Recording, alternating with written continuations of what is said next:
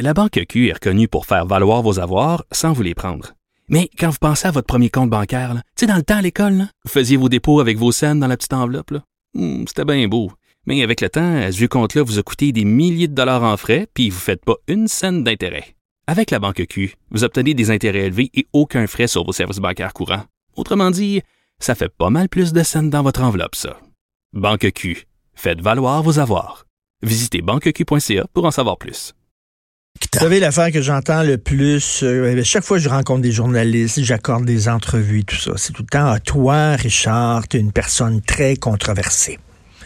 Hier, je suis allé euh, justement à cette émission de débat qui va être diffusée à Télé-Québec. Et là, ah oui, mais toi, Richard, tu es une personne très controversée, t'aimes la controverse. OK, j'ai une chose à vous dire. Je suis controversé sur le plateau. Mais quand je vais à Brossard, je suis pas controversé. Quand je vais à Laval, je suis pas controversé. Quand je vais à Trois-Rivières, à Québec, à Verdun, quand je sors du plateau, la plupart des choses que j'entends, gra- très grande majorité, c'est Monsieur Martineau, on est d'accord avec vous, continuez, bravo, fantastique, on vous lit, on vous, vous parlez en notre nom. Pas de controverse. Je suis un personnage controversé sur le plateau. Et là, je vais parler aux gens du plateau. Je sais que c'est dur pour vous. C'est difficile ce que je vais vous dire. Ça, ça va vous choquer, mais il y a un monde, le monde existe en dehors du plateau. Il y a le, monde existe. Vous n'êtes pas le Québec. En fait, vous êtes une exception.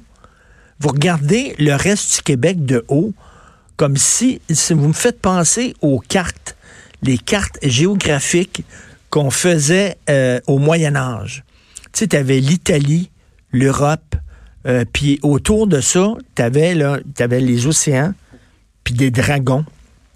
Puis le monde s'arrêtait, pouf. L'Italie, l'Europe et au-delà des frontières de ces pays-là, c'était comme, boum, un gros trou noir. Il n'y avait rien. Mais vous faites penser à ça.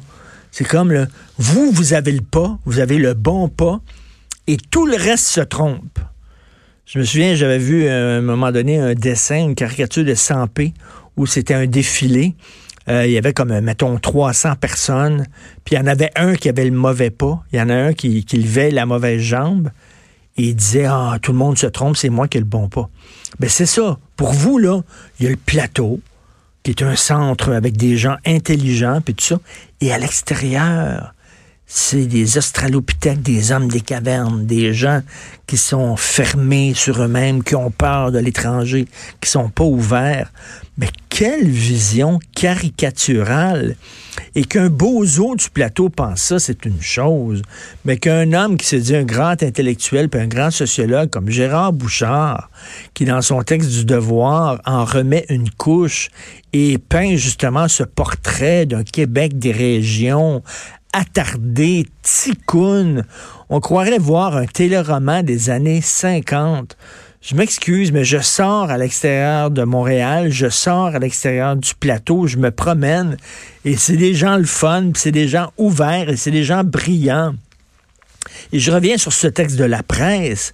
Quand un policier est mal à l'aise devant une petite fille voilée, ah, ah, il avait une mine renfrognée. Pauvre policier fermé sur lui, xénophobe. Heureusement que le bon imam va l'aider à s'ouvrir, puis va dire finalement, ben oui a des petites filles voilées, puis c'est bien correct. Il faut être ouvert et accepter les autres cultures. Ben oui, cet imam-là dit que les homosexuels vivent dans le péché. Si c'était un prêtre qui disait ça, ce serait méchant, méchant. Mais étant donné que c'est dit par un, un- un arabe, quelqu'un qui a la peau un peu basanée, ben, il faut accepter ça, parce que c'est leur culture, voyons donc, et je dois me méfier de ma réaction.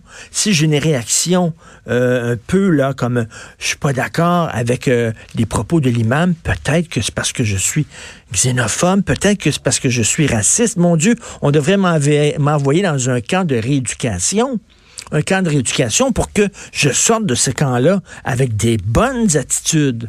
C'est comme tabouère. Incroyable. Le texte de la presse était à vomir. C'était d'une complaisance. Là.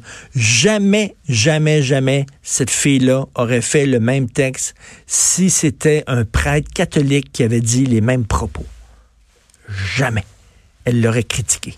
Il y a quelque chose qui ne... Qui ne et là, vous, je ne sais pas si vous avez vu dans le Telegraph, un journal britannique, il y a une Iranienne qui est une arbitre de, concours d'échecs.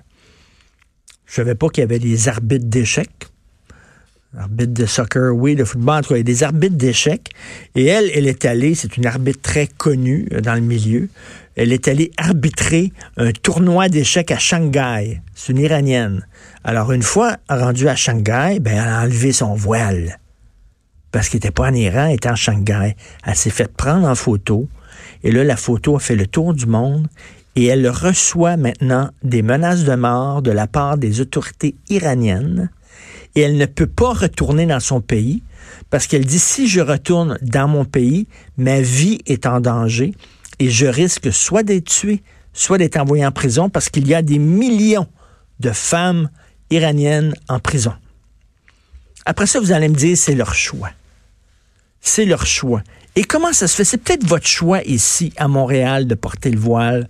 Mais dites-vous que lorsque vous portez le voile, vous vous appuyez finalement euh, les, les, les, imams, les imams, les ayatollahs, les fous d'Allah qui obligent les femmes à le porter dans ces pays-là et vous tournez le dos, vous abandonnez ces femmes-là. Parce qu'après ça, leurs bourreaux, leurs geôliers vont dire, barcane, en accident, ils le portent. Puis il y en a de toutes sortes de couleurs. Puis euh, Gap fait des pubs avec des femmes voilées, puis Sephora, puis Nike. Quel est le problème, toi, hein, Fatima? Pourquoi tu le portes pas, Fatima? Voyons donc, t'es bien boqué. Alors, je, trouve ça hallucinant, le manque de solidarité des féministes occidentales envers ces femmes-là. Elle, a le peur. Elle a peur pour sa vie. Elle a quitté. Est-ce qu'elle a des enfants là-bas en Iran? Est-ce qu'elle est amoureux? Elle a certainement de la famille. Elle est à Shanghai. Elle peut pas retourner. Fini. Elle ne peut pas retourner en Iran. Sa vie, maintenant, euh, est, sa vie est menacée. Comment vous pouvez banaliser le voile après ça? Comment vous pouvez dire c'est mon choix, je m'en fous? Mettons dans le sud des États-Unis. Tous les Noirs dans le sud des États-Unis devraient porter, mettons, une cagoule orange. OK? Tous les Noirs doivent porter une cagoule orange. Est-ce que vous porteriez une cagoule orange ici au Québec en disant c'est cool, c'est la mode, vous diriez ben non. Voyons donc, parce que on oblige les Noirs dans le sud des États-Unis à porter une cagoule orange. Toujours même pas pour porter une cagoule orange puis rendre ça comme à la mode puis cool. C'est un manque de solidarité flagrant envers les Noirs. Mais pourquoi on n'a pas cette solidarité-là envers les femmes? Pourquoi les féministes tournent le dos à ces femmes-là en disant, bof, oh, tu veux pas porter le voile, on s'en fout. Nous autres, on trouve ça cool. Nous autres, on le porte, puis c'est le fun, puis on trouve ça cool.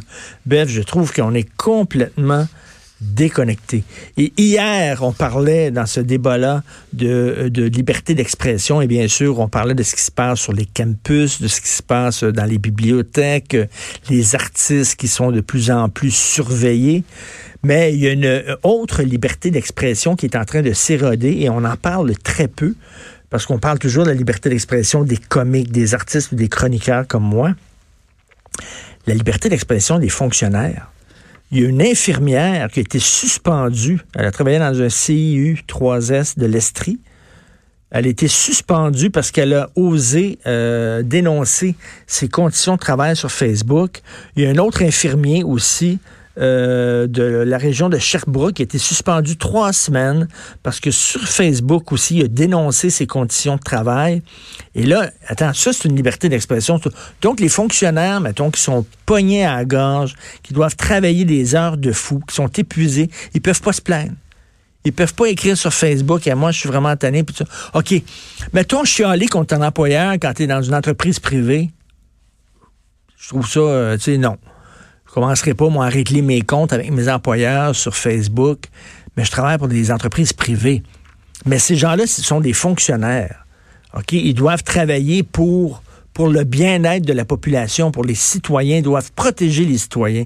Et quand ils voient que les soins sont pas adéquats, parce que justement euh, les, les, préposés, les infirmières, les infirmiers sont complètement lessivés, complètement crevés, je pense que c'est correct qu'ils puissent le dire puis alerter la population Mais là, ils se font suspendre par leur patron. Hey, vous n'êtes pas des entreprises privées, là. Ça, c'est une forme de, liberté d'expression. Puis aussi, essayez-vous maintenant, quand vous avez un micro, de critiquer McDo ou Burger King ou Coca-Cola, des grosses entreprises. Vous allez avoir des poursuites baillons. Euh, c'est une autre forme aussi, de restreindre la liberté d'expression. Il n'y a pas seulement les, les artistes qui voient leur liberté d'expression fondre comme neige au soleil. Il y a d'autres travailleurs aussi euh, qui sont victimes de ça. Vous écoutez politiquement incorrect.